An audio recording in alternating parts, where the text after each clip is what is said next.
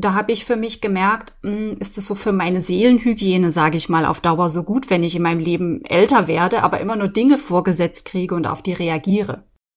Wir befreien uns selber von unseren verstaubten Vorstellungen, die uns daran hindern, ich sag jetzt mal, das Anders, das Anderssein zuzulassen und unseren eigenen Weg zu gehen.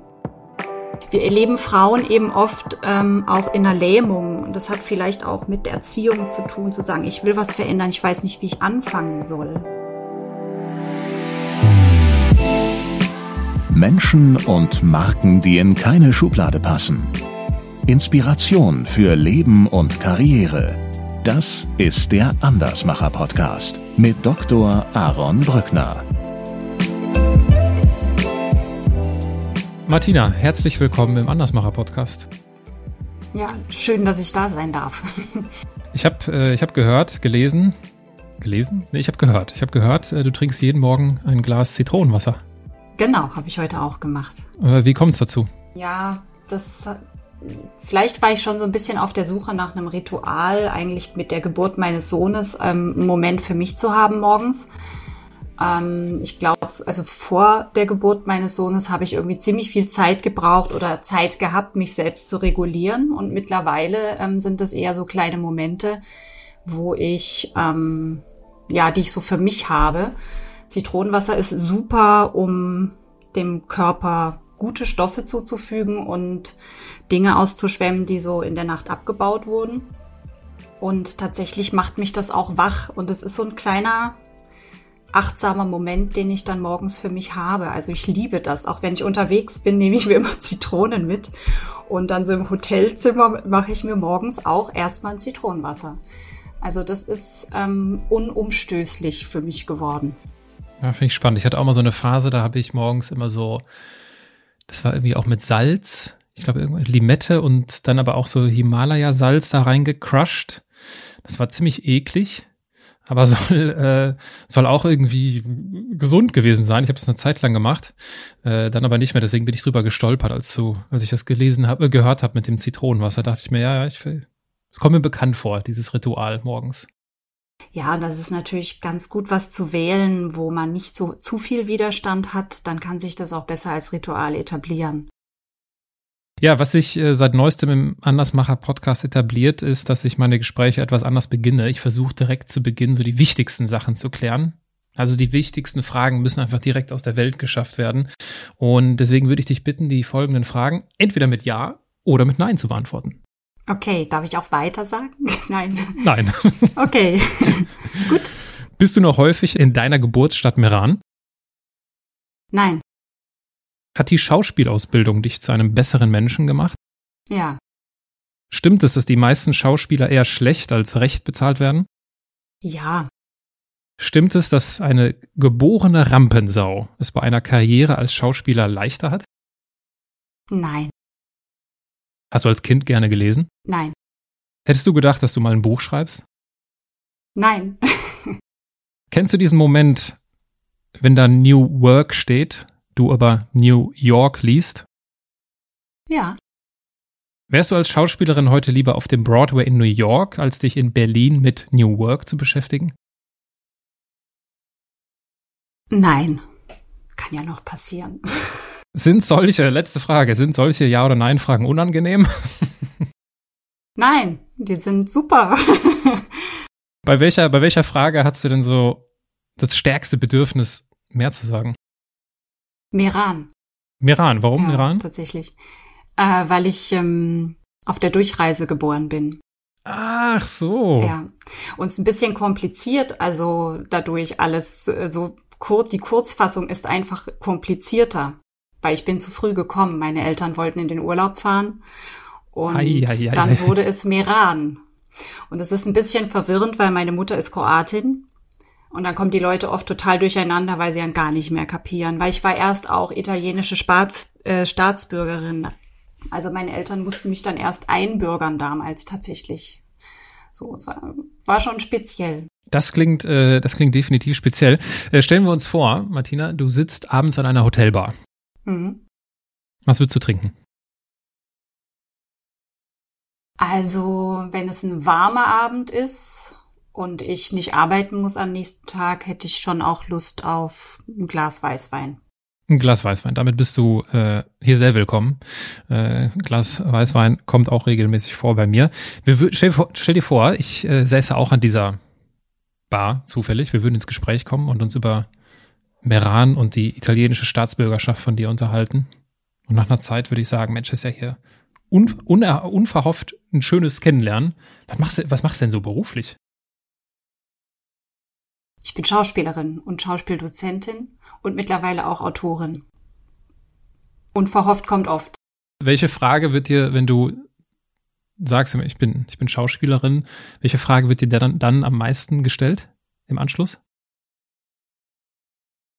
Also, als ich noch viel am Theater war, war es ganz oft die Frage, wie kannst du dir den Text merken? Wie kannst du dir diesen ganzen Text merken? Schauspielerei ist so viel mehr als Text lernen. ähm, so viel mehr Disziplin, als nur den Text zu lernen. Was werde ich noch? Also als ich jünger war, ähm, wurde ich auch manchmal gefragt, ob ich, wieso willst du jetzt ein Star werden oder so. Sowas bin ich auch schon gefragt worden. Oft gibt es die einen, die einen dann total bewundern, weil sie es vielleicht auch mal werden wollten. Und die anderen, die ähm, sich da irgendwie getriggert oder ein bisschen provoziert fühlen. Und dann so, ja, wieso? Das habe ich beides schon oft erlebt. Das finde ich immer ein bisschen befremden, weil ich denke, es ist auch eigentlich auch nur ein Beruf. Ne? Du merkst dann einfach so, was die Leute da für Themen mit haben. Wie es, es triggert Leute, dass du Schauspielerin bist. Ja, ich habe schon ganz merkwürdige Dinge erlebt. Ja, aber, in aber, in welchem Zusammenhang sollte das denn, also in welchem Zusammenhang kann das denn was mit mir machen? Also ich verstehe den Fall, wenn ich sage, oh ja, das war so ein Traum und da habe ich irgendwie Mist erlebt, dann verstehe ich das. Aber sonst? Na, das triggert oft so verborgene Wünsche, aber auch ähm, Vorurteile. Ja, den, den Künstler sein gegenüber, ja, auch dass es nichts Richtiges ist. Also so früher auch, so innerhalb der Familie, ja, was macht man da? Denn selbst mein eigener Vater, der ja Arzt war, der hat da manchmal Schwierigkeiten gehabt, weil er konnte mir halt keine Ratschläge geben. Ne? er, er konnte nicht sagen, ach, das machst du so und so. Ne? Er musste da auch auf meine Kompetenzen dann vertrauen lernen. Und also ein ganz, ganz witziges Beispiel für einen Trigger war, da war ich als ja, Studierende noch bei, bei der Hautärztin und so ganz nebenbei ging es dann um darum, dass ich Schauspiel studiere und die fing an, mir ihr halbes Leben zu erzählen. Ähm, dass sie eigentlich auch immer künstlerisch arbeiten wollte, aber ihr Vater hätte das nicht gewollt und so. Und da saß ich dann da in dieser Hautarztpraxis und habe mir das angehört. Ja, ich, ich verstehe dieses, wenn man es wenn man es eine Ebene größer macht, so dieses Künstlerische, dann verstehe ich, dass das was macht. Und ich kann auch total nachvollziehen, dieses, äh, ist das jetzt was Richtiges oder ist das, ne, was, was ist das eigentlich genau? Wenn du das schon ansprichst, dass das jetzt in der Familie da wahrscheinlich nicht so auf großen Applaus gestoßen ist, ne, dass du gesagt hast, immer, ich will hier Schauspielerin werden. Wie, wie, wie war das denn? Also wie, wie kam es dazu, dass du das werden wolltest? Also ich habe, glaube ich, schon immer so eine künstlerische Ader gehabt. Habe auch viel gemalt. Also ich habe mich den Künsten relativ hingezogen gefühlt, schon als ich relativ klein war. Das hat immer schon was mit mir gemacht. Und das Verwandeln auch, das habe ich einfach total geliebt. Also ich habe regelmäßig den Kleiderschrank meiner Eltern geplündert und mich verkleidet. Witzigerweise hat oft meine äh, größere Schwester, also ich habe zwei Schwestern, die mittlere hat die Sachen auch ausgesucht. Die mittlerweile ist Kostümbildnerin geworden. ähm, insofern haben wir da irgendwie so Pfade recht früh gelegt. Ja, dieser Wunsch ist dann eigentlich, äh, hat sich kristallisiert, als ich an der Schule angefangen habe, Theater zu spielen und auch ernsthafter dann, also ernsthaftere Lehrende hatte und gemerkt habe, oh, das ist, es ist ja dieses in diese Welten reinzuschlüpfen, das hat mich fasziniert. Also ich habe das richtig wie so eine, als hätte ich ganz viele Leben zur Auswahl, so als würde sich das so potenzieren, was ich erlebe, was ich an Erlebten ausdrücken kann. Und dann wollte ich davon nicht mehr weg. Ist auch so ein bisschen, ja, macht auch ein bisschen süchtig, dieser Zustand, den man da hat. Also es ist einfach ein, ähm, wenn eine Rolle anfängt, durch dich zu spielen, das ist schon atemberaubend tatsächlich. Weiß ich nicht. Das, und das ist es auch immer wieder. Und auch wenn ich unterrichte, wenn ich das bei anderen sehe, ist es für mich auch immer wieder. Das ist einfach, mh, mm, wie so der kreative Geist durch die Menschen durchgeht. Das ist irgendwie, dafür habe ich eine Faszination. Da steckt aber auch so ein bisschen Flucht drin, oder? Also wenn ich jetzt auch, total. also so ein bisschen Flucht aus der eigentlichen Rolle hin in so ganz viele andere, das kann Genau. ja auch, das hat doch sicherlich auch eine, eine Kehrseite, oder? Total. Also ich habe das auch beim beim künstlerischen, also beim Malen gemerkt, dass mir das auch zu isoliert ist. Da hatte ich das ja auch, ne, wenn ich irgendwie gemalt und gezeichnet habe. Ähm, Schauspiel war immer Interaktion mit anderen. Das hatte eine größere Öffnung, aber es ist eine Flucht. Ich musste auch, als du mich gefragt hast, ob ich gerne lese, weil ich hatte schon auch Phasen, wo ich mich in Bücher versenkt habe, aber am meisten in meinem Leben habe ich mich immer in die Schauspielerei versenkt und in die Texte, mit denen ich da zu tun hatte. Und klar ist es auch so, man entschwindet dem eigenen Leben, das ist es auch, aber man kommt auch anders ins Leben zurück. Das ist Schauspielerei, macht wie so eine Metaebene mit einem. Du guckst mit einer anderen Demut auf alles dann, was dann ist. Und auch mit einer anderen Empathie. Weil die sich die Perspektive verschiebt. Ja, du hast ja anfangs gesagt, du hast Ja gesagt auf die Frage, die Schauspielausbildung hat dich zu einem besseren Menschen gemacht. Inwiefern? Inwiefern verändert uns Schauspiel zum Guten? Ich glaube, Schauspielerei ist ganz tief in den Menschen verwurzelt. Die Kinder spielen ja auch Rollen. Und wir machen es auch, wir wissen es nur oft nicht so. Ne? Also ich glaube, dass ähm, Rolle wird oft auch verstanden, äh, missverstanden mit, ja, da tut man so, als ob. Aber in dem so tun, als ob steckt ein wahrhaftiger Kern. Und wir sind ja auch in unserem Leben ganz viel Unterschiedliches. Wir sind ja nie nur eins. Da sind wir auch schon wieder beim Anderssein. Ja, wir sind ja viel. Und auch im, im Laufe unserer Biografie sind wir ganz viel. Und jetzt habe ich deine Frage verloren vor lauter ganz viel. Kannst du sie noch mal? Wie wir, äh, wie wir zu einem besseren, also wie, warum und wie die Schauspielerei uns zu einem besseren Menschen macht. Ja, weil die uns damit verbindet, mit diesem Vielsein. Und, und, und das durch den Körper einen Weg nach außen findet. Das, das tut gut, das zu üben und das zu können und das herzustellen, weil wir, glaube ich, schon verlernen auch im Laufe der Schule Impulse zu fühlen. Auf der Schauspielschule geht es ganz viel darum, ähm, den kreativen Impuls, also durch den Körper zu fühlen und dann auch wirklich auszudrücken. Ja, das und da das, ist ähnlich wie in der Musik, da gibt es dann die, die den verschleppen und dann ist der Moment vorbei und die, die ihn herstellen, bevor er da ist. Ja, das ist dann gemacht. Das meine ich eben mit, das muss ganz organisch aus einem herauskommen und das ist Übungssache da und das ist ein unheimlicher äh, Luxus, diese Zeit zu haben, sich damit auseinanderzusetzen. Und das hat mich zu einem besseren Menschen gemacht, weil ich natürlich eine ganz andere Anbindung an mich dadurch habe.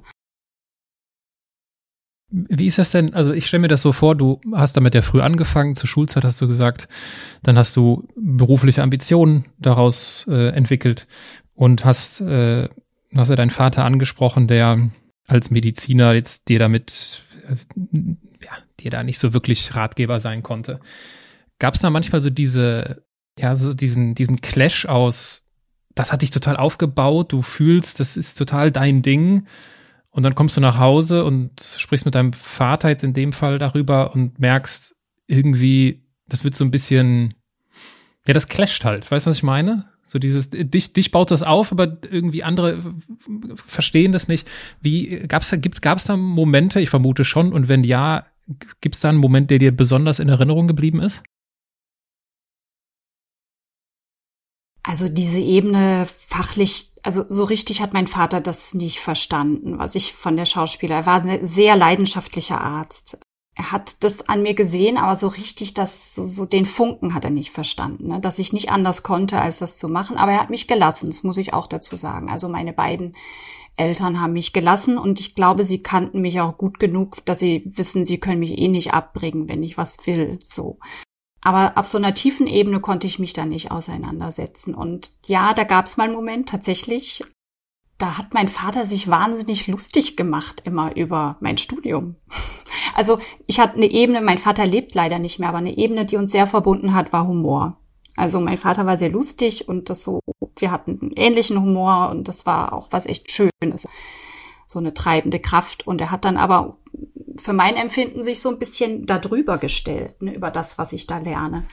Und ähm, da war ich dann irgendwann sauer. Habe ich gesagt, ob er das nicht sein lassen kann. Und warum er das eigentlich macht. Und dann gab es einen stillen, sehr ehrlichen Moment, wo er dann auch ähm, gesagt hat, ja, was ich eben auch zu dir meinte, das ist, weil ich kann dir so gar nichts raten. Und dann ist es für mich leichter, mal einen Witz zu machen. Weil er war auch so ein bisschen in seiner Kompetenz oder in seinem eigenen Kompetenzverständnis halt hilflos. Ne? Seiner Tochter will man doch irgendwie gute Ratschläge geben, aber das konnte er eben nicht in dem Bereich. Wobei es total erstaunlich war, mein Vater kannte total viele Stücke. Ähm, der hat dann die Räuber gesehen, mich als Amalia und er wusste noch, von der Schule hat er das Stück gelesen gehabt, ähm, dass die im ersten Akt gar nicht vorkommt und ich kam aber im ersten Akt schon vor. So war ich schon sehr erstaunt drüber. Und das war so eine künstlerische Setzung, dass sie so stumm anwesend ist. Ähm, also das war zum Beispiel ein schöner Moment, ne, dass er da so das wusste und mit mir diskutiert hat. Da hat er vielleicht auch sich mal einbringen können, ne, so. Und das habe ich verstanden, weil man will seinen eigenen Kindern ja gegenüber aufmerksam sein oder was Kluges sagen können und das konnte er eben nicht. Spricht ja an sich eigentlich voll für deinen Vater, ne? Dass er das wahrgenommen hat oder dass er das auch irgendwie dann sogar ausgedrückt hat, weil das kommt ja von einem sehr guten Fleck im Herzen. Ja, das war ein guter Moment zwischen uns tatsächlich. Das war so ein ganz wahrhaftiger Moment. Also das war sicher auch kostbar, das so, so ganz ehrlich, ja, das zu sagen und sehr väterlich auf eine Weise auch. Also Deswegen ist auch schön, dass du fragst, weil ich mich jetzt daran erinnere.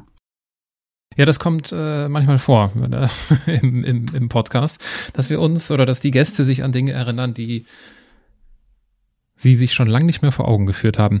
Wir haben eben kurz darüber, oder du hast es, glaube ich, angesprochen, dieses, äh, dieses Berühmtsein ne, als, als Schauspieler, dass das ja häufig da irgendwie mitschwingt. War das bei dir nicht der Fall? Als Antrieb meinst du? Ja ich glaube, so diesen Moment, äh, dass ich im Kino saß und ähm, mir das gewünscht habe, da auch äh, vorzukommen oder so, die, die hatte ich auf jeden Fall auch. Also ich glaube, dass vor allem am Anfang der Ausbildung oder der Karriere das schon so ein großer Motor ist, dass man dann auch an ein größeres Haus will und so. Ne? Also ja, so den nächsten Schritt gehen. Und ich war schon sehr ehrgeizig auch am Anfang. Ich war auch in der Ausbildung sehr ehrgeizig und ja, die nächstgrößere Rolle, die Titelrolle, ähm, auch mal eine Auszeichnung zu kriegen oder so. Ähm, das hat sich nur irgendwann bei mir tatsächlich verändert, dass ich so mich dann gefragt habe, es ist ein bisschen auch Hamsterrad, ja. Ja, mich eher auch auf meine Werte besinnt habe und gemerkt habe, hm, also, wenn es nur darum geht, um die Karriere, mache ich aber auch Abstriche, wo ich nicht weiß, ob ich die so machen will. Ne? Natürlich ist auch ein Theater ein sehr, mittlerweile wird ja über sehr viel geredet, aber es war in der Machtstruktur auch ein ziemlich ähm, hierarchisches Unterfangen mit wenig Mitspracherecht für mich als Schauspielerin. Klar, wenn man dann irgendwann ein Star ist, hast du auch wieder mehr Mitspracherecht zum Teil, ja. Aber in der Regel ist es ein sehr reagierender Beruf. Du kriegst deine Rolle vorgesetzt und dann spielst du sie. Und da habe ich für mich gemerkt, hm, ist es so für meine Seelenhygiene, sage ich mal, auf Dauer so gut, wenn ich in meinem Leben älter werde, aber immer nur Dinge vorgesetzt kriege und auf die reagiere. So. Und das war und, und ein anderer Punkt war, dass ich fand, es ist eine ganz schöne Blase. Ich bin so unter den Künstlern, ich will das Leben abbilden, aber ich bin eigentlich immer nur in dieser Blase drin. Und natürlich ist man dann in dieser Blase, hast du Kontakte und kommst auch weiter. Ja, also wenn du in der Blase bleibst, machst du vielleicht auch schneller Karriere. Aber ich wollte gerne neu aufs Leben gucken. Dinge machen, die ich noch nicht so gut kann. Und habe mich dann auch entschieden, bewusst aus der Blase rauszugehen. Und dann kamen auch andere Dinge auf mich zu. Und das bereue ich nicht, weil ich glaube, das bin halt auch sehr ich. Das ist auch mein Verständnis von der Schauspielerei, ähm, die Seiten zu wechseln. Was hast du da konkret gemacht und vielleicht, um es zeitlich einzuordnen, wann war das? Das war so nach ungefähr fünf, sechs Jahren, als ich dann im Festengagement war, ähm, hatte ich schon so Ziele erreicht, die für mich auch wichtig waren, so vom Rollenumfang her. Und ich habe einfach gedacht, na ja, so kann ich jetzt auch noch zehn Jahre weitermachen und von Premiere zu Premiere leben. Und ähm, dann habe ich gekündigt, bin ich gegangen nach Berlin. Wie so viele, was natürlich auch ein bisschen naiv ein Stück weit ist, aber ich finde es auch gut, naiv zu sein. Und ähm, damals war dann diese Bankenkrise und da waren so die schnellen Schauspieljobs, ähm, wurden rar. Ähm, es war dann auch eine schwierige Zeit für mich, weil ich eigentlich immer eher gewohnt war, ganz viel zu, zu viel zu arbeiten eher. Da war ich sehr auf mich zurückgeworfen. Auch meine Ausbildung war sehr verschult. Ich stand da morgens um acht auf der Matte und habe Bewegung gehabt oder Fechten. Und jetzt war ich auf einmal die Martina, die sich so ihr Leben selber strukturieren musste. Und das war nicht einfach so. Aber ich bin froh, dass ich es gemacht habe. Auch gerade jetzt im Hinblick darauf, dass ich ein Kind aufziehe. Also ich stehe dadurch ganz anders im Leben jetzt. Aber damals war es erstmal hart. Wenn du deine Auftritte Revue passieren lässt, ganz einfache Frage. Äh, da kommen ja einige zusammen. Gibt es irgendwie so ein, gibt es einen Auftritt, gibt es irgendwie ein Event, gibt es ein Stück, wo du rückblickend so sagst, na, da habe ich am meisten über das Leben gelernt? Übers Leben habe ich, glaube ich, in allen Stücken gelernt, weil mh, mm, jedes Stück erfordert so ein neues Hinschauen und ähm, Javier Bardem habe ich neulich in einem Interview gehört, er hat es so schön gesagt, musst immer deine, der Anwalt deiner Rollen sein, auch wenn die, wenn du privat eine andere Meinung darüber hast, ja. Also das ist, ähm, wenn die Figuren Dinge machen, die du selber ganz schlimm findest, musst du sie trotzdem innerlich, innerlich in dir beglaubigen und meinen. Und das macht was in jedem Stück mit einem. Das meine ich eben mit dieser Demut auch dem Leben gegenüber. Ne? Das ist einfach, ähm, vielleicht mache ich mir dadurch einfach nicht so ganz so schnell eine Meinung über jemand. ähm, und für mich war ein sehr wichtiges Stück damals die Nibelungen.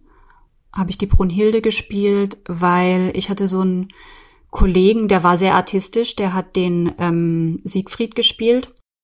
Der konnte so Flickflacks und so. Also er konnte sozusagen die, diese übernatürliche Stärke der Figur so ähm, körperlich ausdrücken und ich musste dann halt suchen, wie ich diese ebenbürtig starke Frau äh, ähm, so abbilden kann.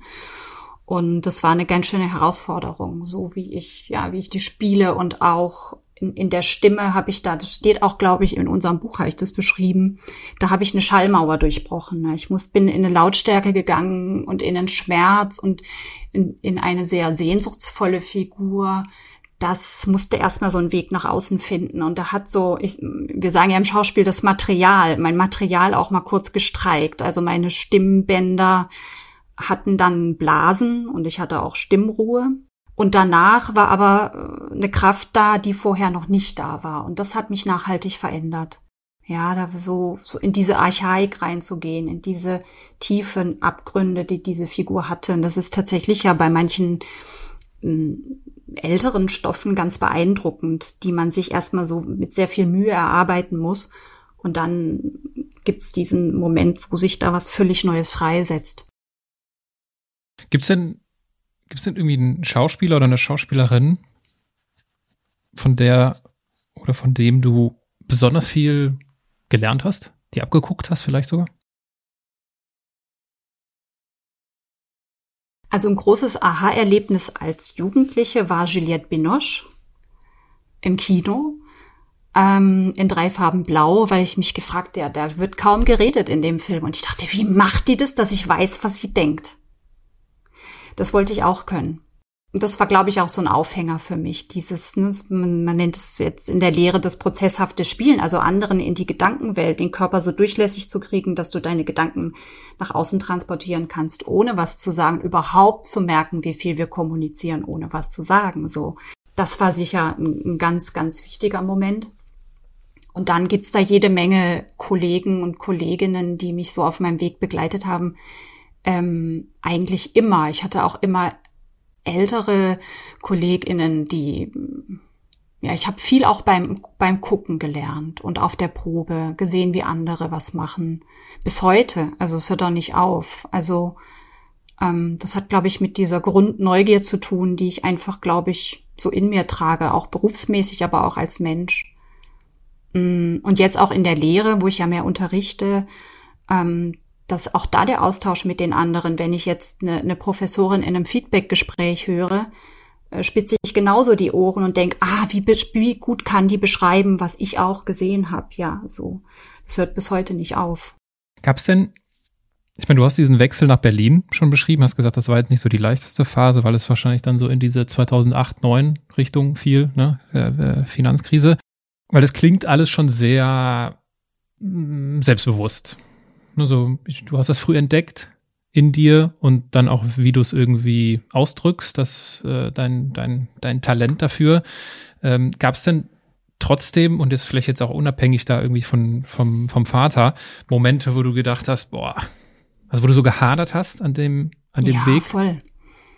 Schon beim äh, Vorsprechen an der Schauspielschule das ist ja nicht so, dass die, er also ich habe an staatlichen Schauspielen vorgesprochen. Ist ja nicht so, dass die erste eine nimmt, also wenn man Glück hat, aber es ist schon eher selten. Die sind ja sehr klein, die Jahrgänge. Und ich glaube, damals in Leipzig, ähm, wo ich dann genommen wurde an der Hochschule, da haben, weiß ich nicht, ich glaube, über 1000 Leute vorgesprochen und die haben dann 20 genommen, so, ne. Nur mal, damit man mal, das hat sich, glaube ich, mittlerweile auch verändert, weil andere Berufe auch so, so Traumberufe geworden sind, aber damals war das sehr so. Jede Absage war sehr schmerzlich für mich. Also es war krass. Ähm, ich glaube, die, die fünfte Schule, ich hatte mir erst gesagt, so ich mache fünf Schulen und dann gibt's ja auch mehrere Prüfungsrunden, die man durchläuft mit einem zeitlichen Abstand. Und da waren schon auch Stehaufmännchen-Qualitäten gefragt. Also so, ich habe es einfach so sehr gefühlt ich weiß noch, als ich in Hannover sollte ich anrufen und fragen, ob ich weiter bin, eine Runde weiter bin. Also auch so Aktionen, dass man da dann anrufen muss, wirklich. Und ich, äh, oder ob ich zum, zur nächsten Prüfungsrunde komme. Und dann habe ich da angerufen und mir wurde gesagt, ich stehe nicht auf der Liste, ich wäre nicht weiter. Und ich habe tatsächlich gesagt, jetzt gucken Sie doch noch mal nach. Das kann nicht sein. Aber nicht, weil ich so eingebildet war, sondern weil ich so gefühlt habe weil ich, weil ich wusste, das ist so mein Weg. Und dann habe ich in Salzburg vorgesprochen und hat eine Professorin mich nicht weitergelassen. Die hatte ein langes Gespräch mit mir und, und mich sehr darin bestärkt, dass sie sagt, sie glaubt, dass der richtige Weg ist für mich. Nur ihr haben bestimmte Dinge gefehlt, aber einer anderen Person in einer prüfenden Situation würde es anders gehen. Ich solle doch unbedingt weitermachen, so. Also, ja, ich war da schon, aber ich war auch krank zwischendurch und an, am Boden zerschmettert, ja. Das hat, tut dann sehr weh. Diese die Absagen gehören einfach zu dem Beruf aber auch total dazu, ja. Also insofern war dieser Weg dahin, das kommt ja immer wieder. Also ähm, dieses sich beweisen müssen. Da muss man irgendwie eine Haltung zu finden, schon relativ früh. Und was mich aber getragen hat und was ich auch versuche zu vermitteln, wenn ich unterrichte, ist, ähm, diesen inneren Motor am Laufen zu halten. Das, was einen antreibt, das, was dich wieder aufstehen lässt, das, was, was fasziniert, ja. Lass uns über diesen inneren Motor sprechen, weil das ist etwas, was mich auch fasziniert. Und ich glaube, das ist etwas, wo viele, die uns zuhören, andocken können, weil ich glaube nicht, dass es jetzt entscheidend ist, dass du das als Schauspielerin erlebst, wo es natürlich noch mal viel exponierter ist, das Ganze. Ja, weil du stehst auf der Bühne, du zeigst dich, das ist ja, du machst dich ja total verletzlich. So, das kennt jeder, der irgendwas kreiert. Ne, jeder, der ein Buch schreibt, jeder, der ein Musikstück vorspielt, jeder, der auf Social Media irgendwas postet, irgendwas Ehrliches und von sich erzählt, das kennt jeder, der irgendetwas kreiert in dieser Welt. So, ich glaube aber auch, dass das nicht weit davon entfernt ist, keine Ahnung, als äh, junger Maschinenbauer nach dem Studium äh, sich irgendwo zu bewerben bei einer Firma, wo man gerne arbeiten möchte und da nicht genommen zu werden. Das ist, glaube ich, das ist alles dieses, diese, diese Angst, mit der wir erleben, dieses, ah, ich, ich bin nicht gut genug. Ja. Und du, und du sprichst diesen inneren Motor an. Wie, was ist für dich da so das Rezept geworden im Laufe der Jahre, um damit konstruktiv umzugehen? Mit Absagen oder den inneren Motor zu pflegen, sage ich mal, zu warten. Erst die Absagen und dann die Pflege. Also bei mir sind die Absagen Teil des Spiels. Mm, ich habe mich dran gewöhnt, tatsächlich. Ähm, ich habe mich auch daran gewöhnt, dass die mir wehtun. Und ich lasse das zu. In einem bestimmten Rahmen und dann geht's wieder weiter. Wenn ich jetzt ein Casting mache für eine Rolle, die mir total gefällt und in dem Moment, wo ich das Casting auch mache, gehe ich da in Kontakt mit dieser Figur und dann fange ich an, auch ja, die zu mögen. Und wenn da eine Absage kommt, das ist schon nicht leicht. Ähm, immer noch. Und ich glaube, ich kann mich irgendwie dran gewöhnen, aber das heißt nicht, dass es mir nicht weh tut. Also das. Und dann gehe ich in die Aktivität. Also dann, ja, mache ich was. Schreibe irgendwo hin oder ähm, ja, kümmere mich sozusagen weiterhin um meine Träume. das ist so in, in die Handlung kommen. Das ist auch ganz wichtig im Schauspiel. Ne? Das ist, ist, ist, ähm, ist nichts Statisches. Und ich, ich, ich habe eben auch die Erfahrung gemacht, in dem Moment, wo ich wieder aktiv werde, und auch wenn es nur was Kleines ist, treffe ich immer wieder auf Leute, ähm, die mich auch fördern oder die wo es toll ist, die zu, mich zu vernetzen. Manchmal entstehen dann kleine Nischenprodukte, ne? vielleicht mal ein kleiner Kurzfilm oder ja auch so wie so ein Gespräch hier jetzt. Also es entsteht eigentlich dann immer was. Also so ich ich lasse es zu, ich lasse den Schmerz zu und dann gucke ich wieder in die Welt und gebe was rein, gebe einen Impuls rein und aus dem entsteht meistens auch was. Ja, das finde ich einen wertvollen Blick, nicht so, so, gar nicht so dieses Ziel zu haben, so dieses unangreifbare, ah, das macht mir nichts aus, ich stehe über den Dingen, ne, das ist das, dass das halt sehr, weiß gar nicht, ob das überhaupt geht und weil ich glaube, da sind wir alle Menschen und äh, verletzlich genug, zu sagen, ich lasse das zu, aber ich kontrolliere das irgendwie, ne? Ich behalte das irgendwie. Führung ist da, äh, da, da ein gutes Stichwort. Was mir, da würde mich interessieren, ob das irgendwie bei dir ähnlich war oder ist. Es gibt ja viele gute Bücher über zum Thema Persönlichkeitsentwicklung und äh, dann gibt's ja diese netten Affirmationen, die man äh, oder so, ne, dieses, ja, was man so äh, als Tool ja für sich nutzen kann. Und eine Affirmation, die mich schon lange begleitet, wo ich auch merke, ja, das ist nicht einfach nur irgendwie so dahingesagt, sondern das ist mittlerweile bei mir eine feste Überzeugung, ist alles, was mir passiert, dient mir zum Besten.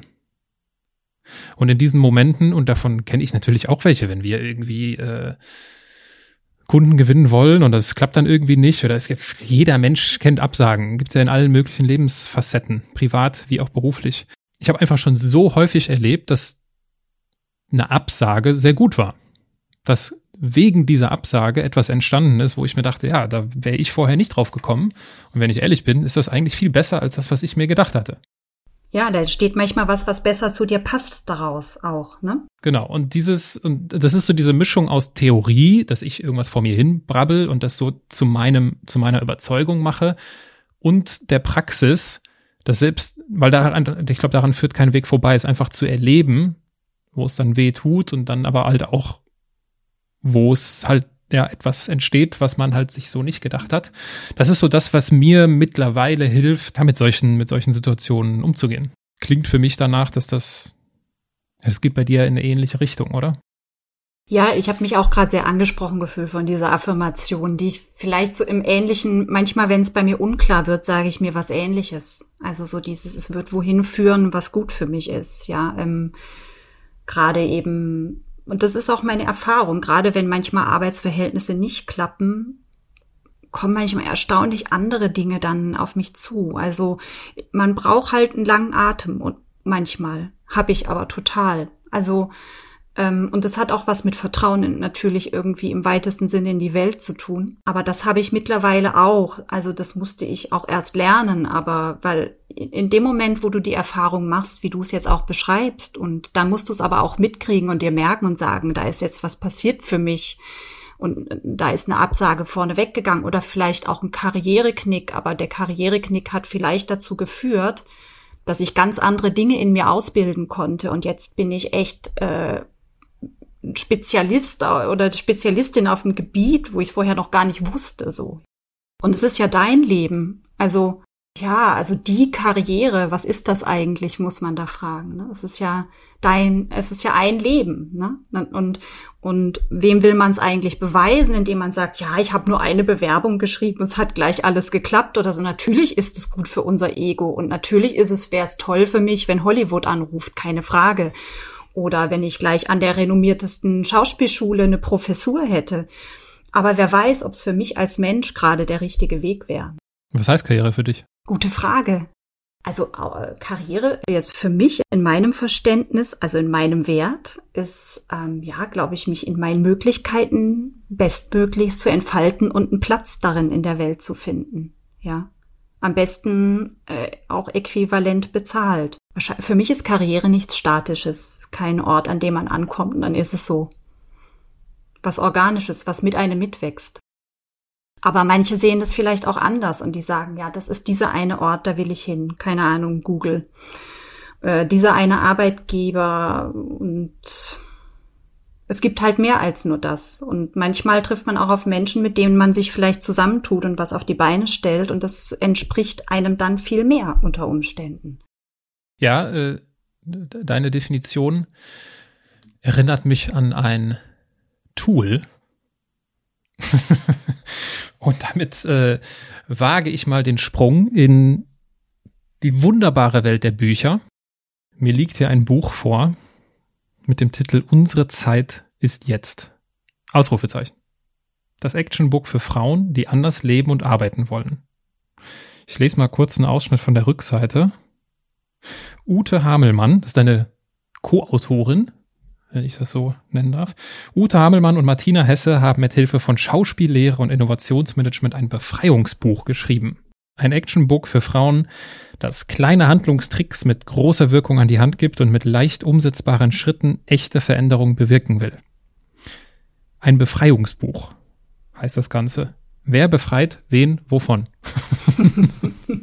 Gute Frage. Wir befreien uns selber von unseren verstaubten Vorstellungen ähm, die uns daran hindern, ähm, ich sag jetzt mal, das Anders, das Anderssein zuzulassen und unseren eigenen Weg zu gehen. Die, die Gegenfrage wäre, was ist eigentlich normal? Genauso wie du gerade gesagt hast, was ist eigentlich Karriere? Ich glaube, wir laufen ganz viel mit so komischen Vorstellungen rum, was wir eigentlich zu sein haben und wissen gar nicht so genau, was das eigentlich ist.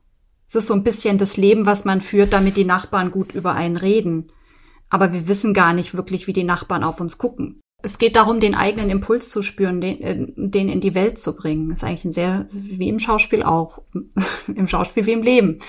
Und ich glaube, dass das ähm, die Welt vielfältiger, reichhaltiger, sinnvoller, oder wir beide denken das Ute auch, ne, das ähm, sinnstiftender macht und mehr Sinn in die Arbeit und in das Leben bringt. So weil dieses sich selbst befähigen können, den eigenen Impuls zu spüren, der Situation entsprechend zu handeln, ähm, ist auch als Mutter was Schönes. Ja, habe ich auch hier meine Expertise verbessert und nehme das wieder mit in die Arbeit. Ja, das ist nicht. Und natürlich, da bin ich wieder ganz die Schauspielerin, begreife ich das Leben als ein Übungsfeld im positiven Sinne. Ja, aber das, ich genieße es auch, den Flow wiederherzustellen in allem. Also bevor wir, wir, sprechen gleich über so ein paar Details und wir sprechen natürlich auch über das Tool, an was ich, an das ich denken musste, als du von deiner Definition von Karriere gesprochen hast. Und ich greife da gleich so ein paar Sachen auf, wo ich das Gefühl habe, dass wir darüber sprechen sollten. Bevor ich das mache, ähm, war so, ich habe mich damit auseinandergesetzt, habe mich mit dir, mit euch auseinandergesetzt, habe mich dann wieder mit dem Buch auseinandergesetzt. So einige Tools waren mir bekannt, aber ihr habt es sehr schön da auch irgendwie visualisiert und gutes Storytelling. Ich habe mir irgendwann die Frage gestellt, ja, das Actionbook für Frauen. Wie, wie für, also, also ich bin über das für Frauen sehr gestolpert. Liegt wahrscheinlich daran, dass ich keine Frau bin. Ähm, weil ich nicht, ich kann es nicht ganz nachvollziehen, warum das jetzt nur für Frauen ist. Ja, das haben wir schon ein paar Mal auch gehört. Ähm, natürlich, eigentlich geht es um eine gesamtgesellschaftliche Bewegung, die wir auslösen wollen. Nur leben wir dann doch noch nicht auf einer wirklich gleichberechtigten Gesellschaft, so, ne?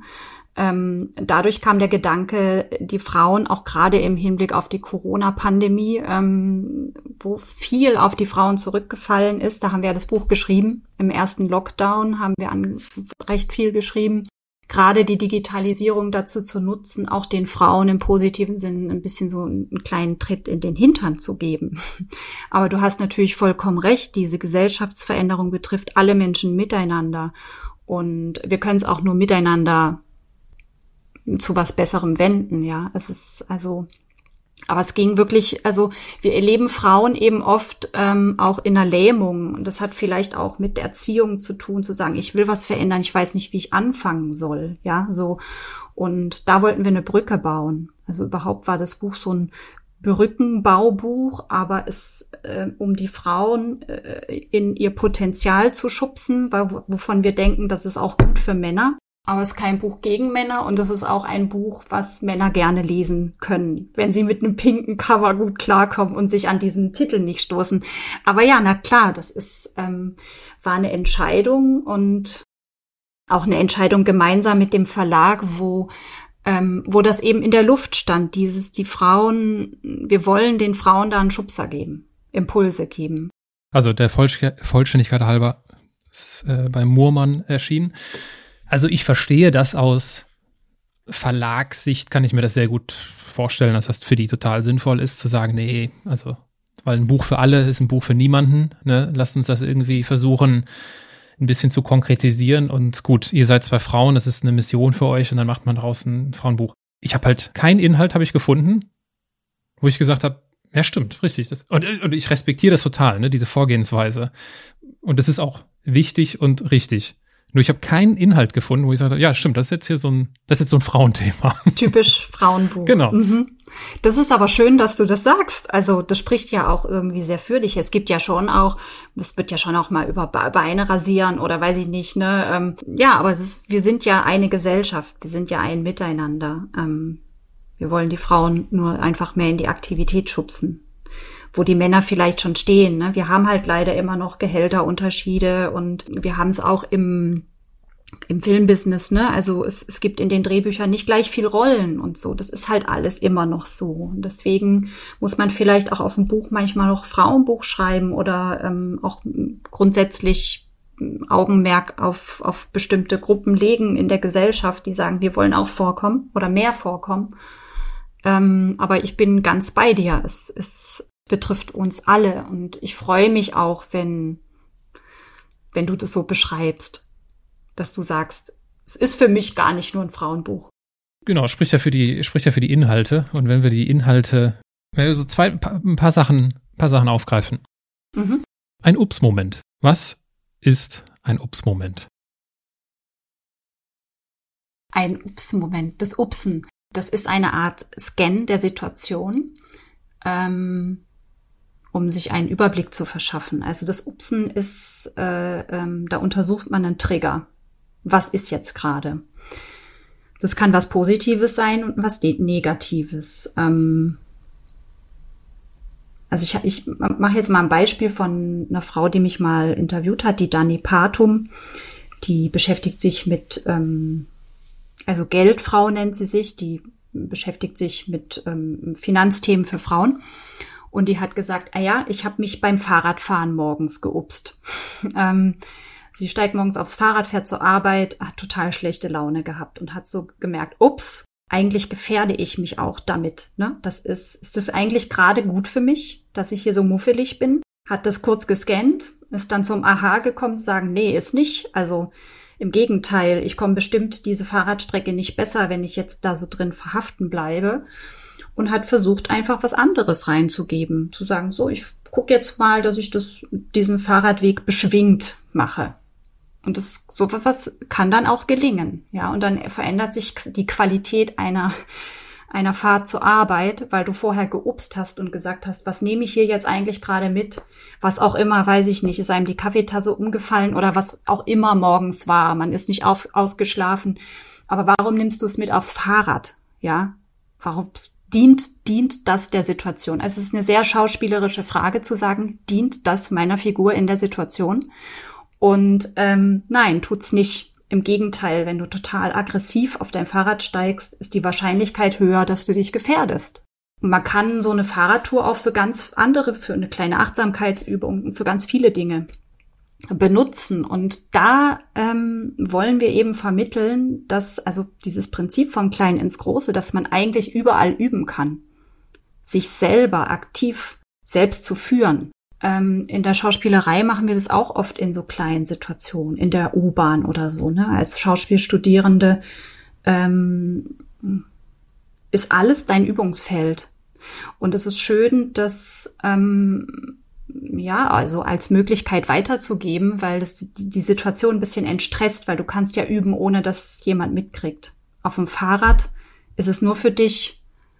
Und wenn du dann selbstbewusster wirst und merkst, ah, ich krieg das hin, ich kann, ich kann eine Situation aus mir heraus auch in meiner Wahrnehmung der Situation verändern, dann machst du es vielleicht auch mal im Meeting, ja, irgendwann.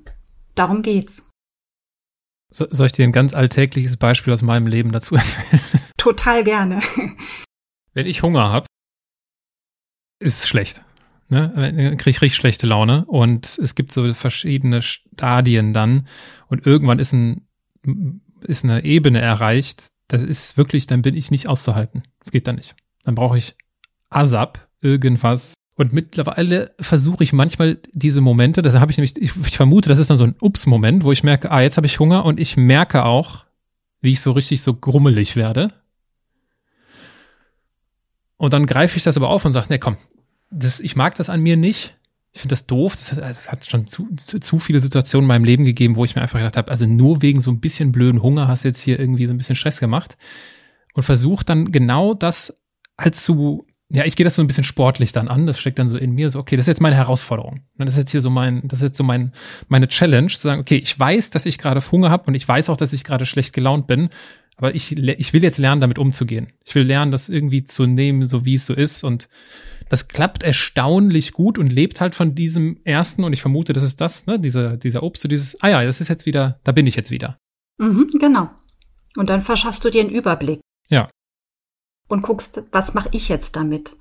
Und das ist also das ist ja Selbstführung, das ist aktiv. Du gehst aktiv damit um und du entscheidest in dem Moment, wie du damit umgehen kannst. Und du kannst dir selber ja auch sagen, ich kümmere mich auch um meinen Hunger zu entsprechender Zeit. Ja, du weißt ja nicht, du quälst dich ja nicht, sondern du, wie soll ich denn sagen, du machst die Hände wieder ein dein persönliches Steuerrad oder nimmst die Zügel wieder in die Hand, weil Zügel ist gleich wieder so. Hm, ähm, das ist ja was Schönes. Und es ist auch schön zu erleben, man kann die Qualität von sich selbst im Moment verändern.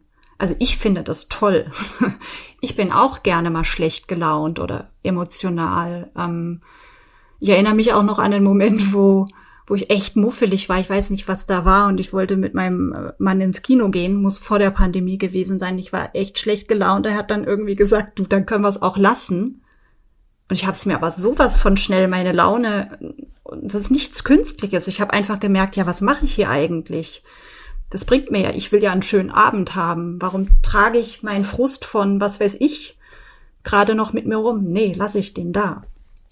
Jetzt gehe ich ins Kino und freue mich, dass ich einen Abend hab, so, ja. Es ist oft, erstaunlich oft auch Entscheidungssache. Man muss es nur spüren. Das ist das Ding. Also das Upsen, man. Das hat, äh, wir nennen das im Buch auch Gefühlskompetenz wir sind ja in unserem Gefühl ist ja ganz schnell so, oh, oh, an der Gefühl ist ja nichts Richtiges. Also das ist, ähm, ist natürlich albern, weil wir machen ganz viele Dinge im Leben, weil wir aus Gefühl. Ja, warum fährt man Cabrio oder so oder keine Ahnung, ne, aus Lebensgefühl, Sehnsüchten. Ähm, ganze Industrien leben davon, deswegen ist es natürlich Schwachsinn. Aber äh, äh, im Volksmund würde ich sagen, ist Gefühl immer noch so besetzt mit Drama Queen oder so. Aber das stimmt ja nicht. Also das, was du beschrieben hast, ist ja auch ähm, eine gefühlte Wahrnehmung von dir selbst. Ja, genau. Ich ergänze aber auch noch, ich sehe, aber das mache ich auch nur, weil es dann nur mich betrifft, wenn keiner da ist. Mhm, weil sonst wäre es unfreundlich. Ähm, manchmal mache ich sogar so, dass ich sage, okay, ich könnte jetzt was essen, und dann hätte ich das Problem nicht mehr, aber ich mache es extra nicht, um es zu lernen. Also das ist, das ist dann so, das ist dann meine Sportler-DNA. Ich will dann, da bin ich dann ehrgeizig und denke mir so, nee, komm, jetzt, jetzt, jetzt trainier das mal und äh, verzichte und, und, und nimm das einfach wahr. Das kommt, ich meine, das ist, da ist halt ganz viel,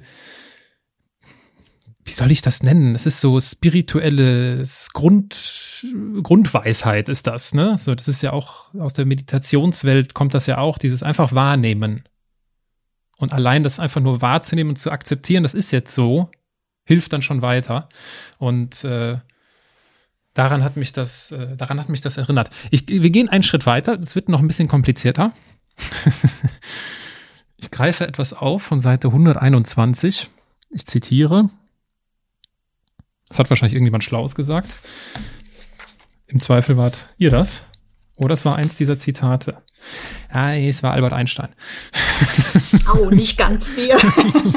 Kna knapp daneben. Äh, ich zitiere, das Ziel des Lebens ist es, nicht ein erfolgreicher Mensch zu sein, sondern ein wertvoller.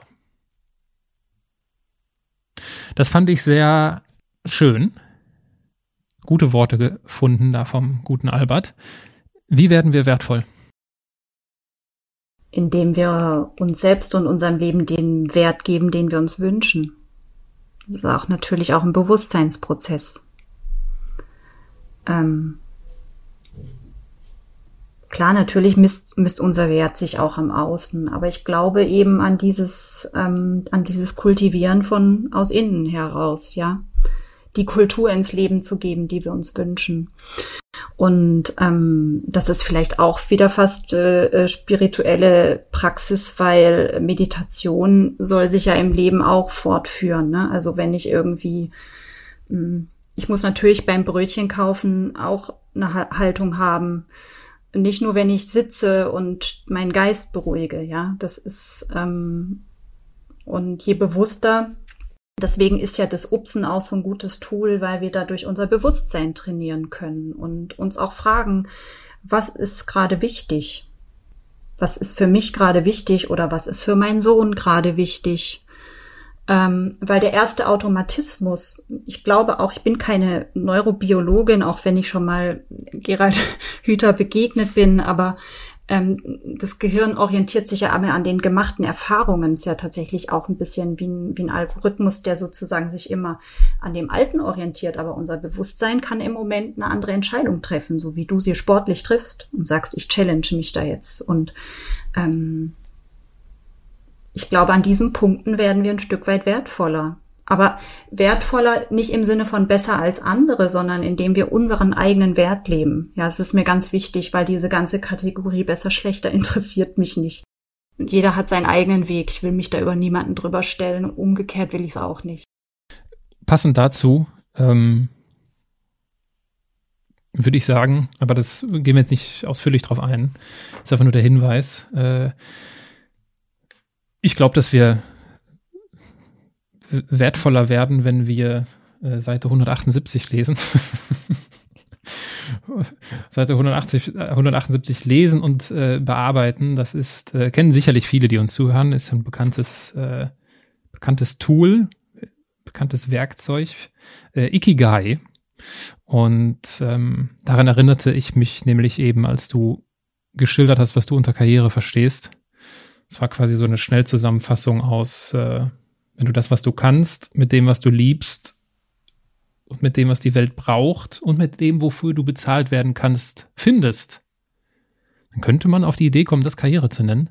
Dann wäre das ein sicherlich äh, nachhaltigerer Karrierebegriff als äh, die nächste Beförderung oder keine Ahnung, was auch immer äh, viele Menschen unter, unter Karriere verstehen.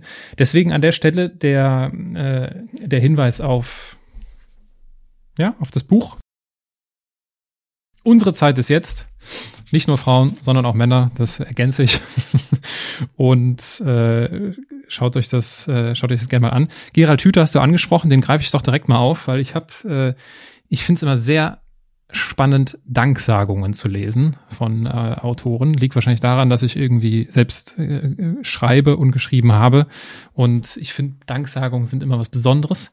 Und äh, da konnte ich zwei Dinge lesen. Ich bin mir nicht sicher, ob ich auf beide Sachen eingehe, aber ich habe etwas von Gerald Hüther gelesen, der dir mal gesagt hat, machen Sie weiter so. Was ist die, was ist die Geschichte dahinter? Was ist, wie kam es dazu? Ich bin im Künstlerpool, ähm, also DM Drogeriemarkt macht in der Ausbildung und im dualen Studium ähm, Theaterworkshops. Schon lange. Ähm, Götz Werner, der DM-Gründer, hat ja viel auch geforscht mit im, Impulsen aus der Kunst ähm, in der Wirtschaft und den habe ich auch als sehr visionären Menschen kennengelernt.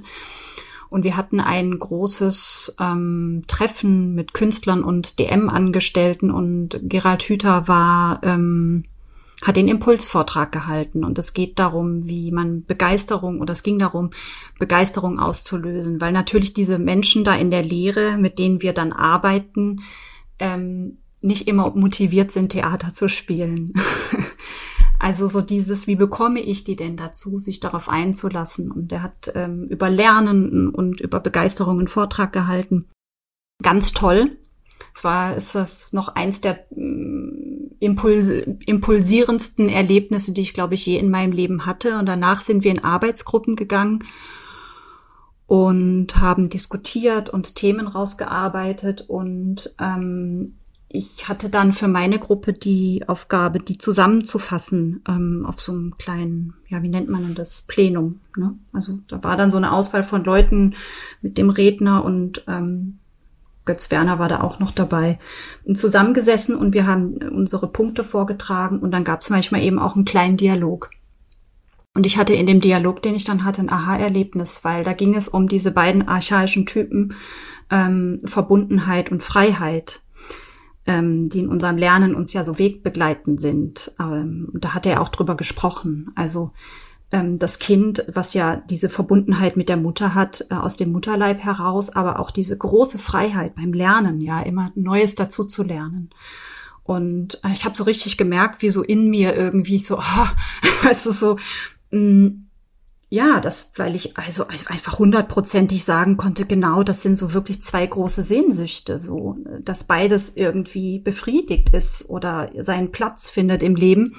Und diesen Aha-Moment hatte ich mit Gerald Hüther geteilt und habe ich gesagt, na ja, aber ähm, wenn das uns ja allen so geht, dann sitzen wir ja alle im gleichen Boot. Also ich habe einfach gemerkt, dass die Art und Weise, wie ich andere führe, in was reinführe, da, wenn wir die gleichen Sehn Sehnsüchte und Motoren in uns tragen, dann habe ich einen anderen Blick auf die und dann ist es auch nicht mehr schlimm, wenn die mal einen Widerstand haben oder so, weil ich weiß, das ist da, das tragen wir alle in uns.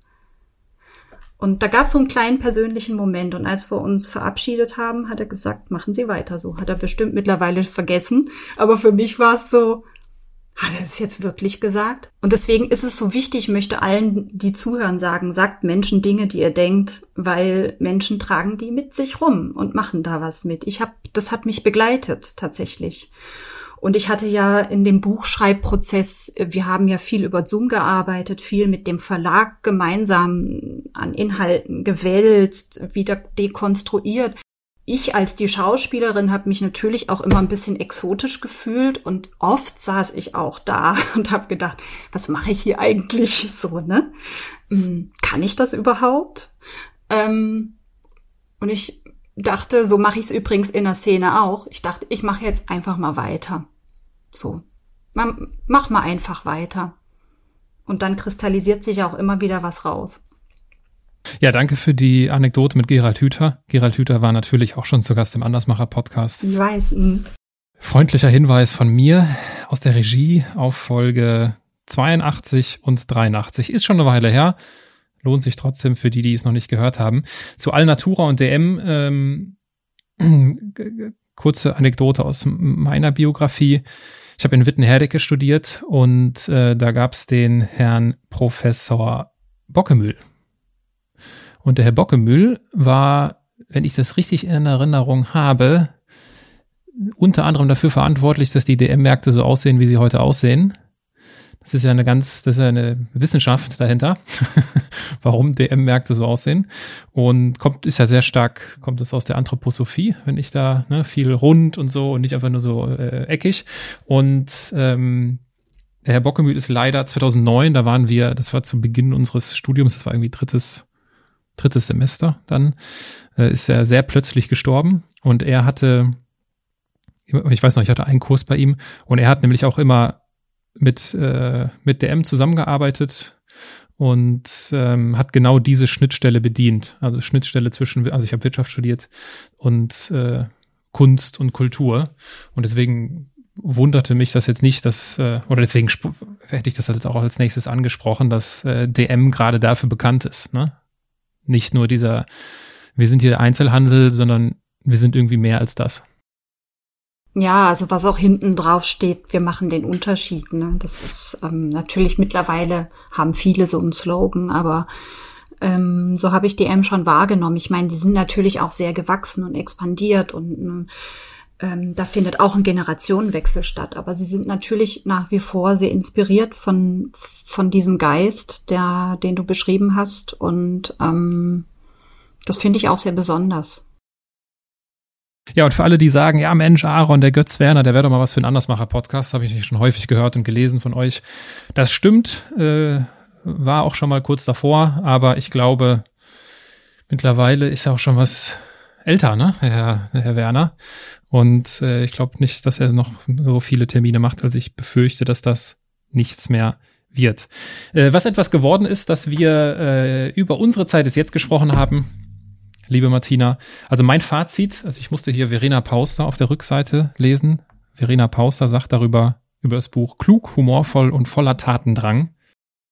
Verena Pauster war natürlich auch schon zu Gast im Andersmacher Podcast, Folge 95. Ähm, und äh, ich fand, das hat Verena sehr gut zusammengefasst. Ich finde, das ist ein, ein gelungener Rundumschl Rundumschlag der Persönlichkeitsentwicklung. Und äh, deswegen äh, für die, die es interessieren, gerne mal, ich werde es sicherlich auch in den Show Notes verlinken. Äh, Martina, wenn wir auf die Zielgerade unseres Gesprächs einbiegen und die Ziellinie ins Visier nehmen, eine ganz einfache Frage zum Abschluss. Meinst du, du hast das Leben verstanden?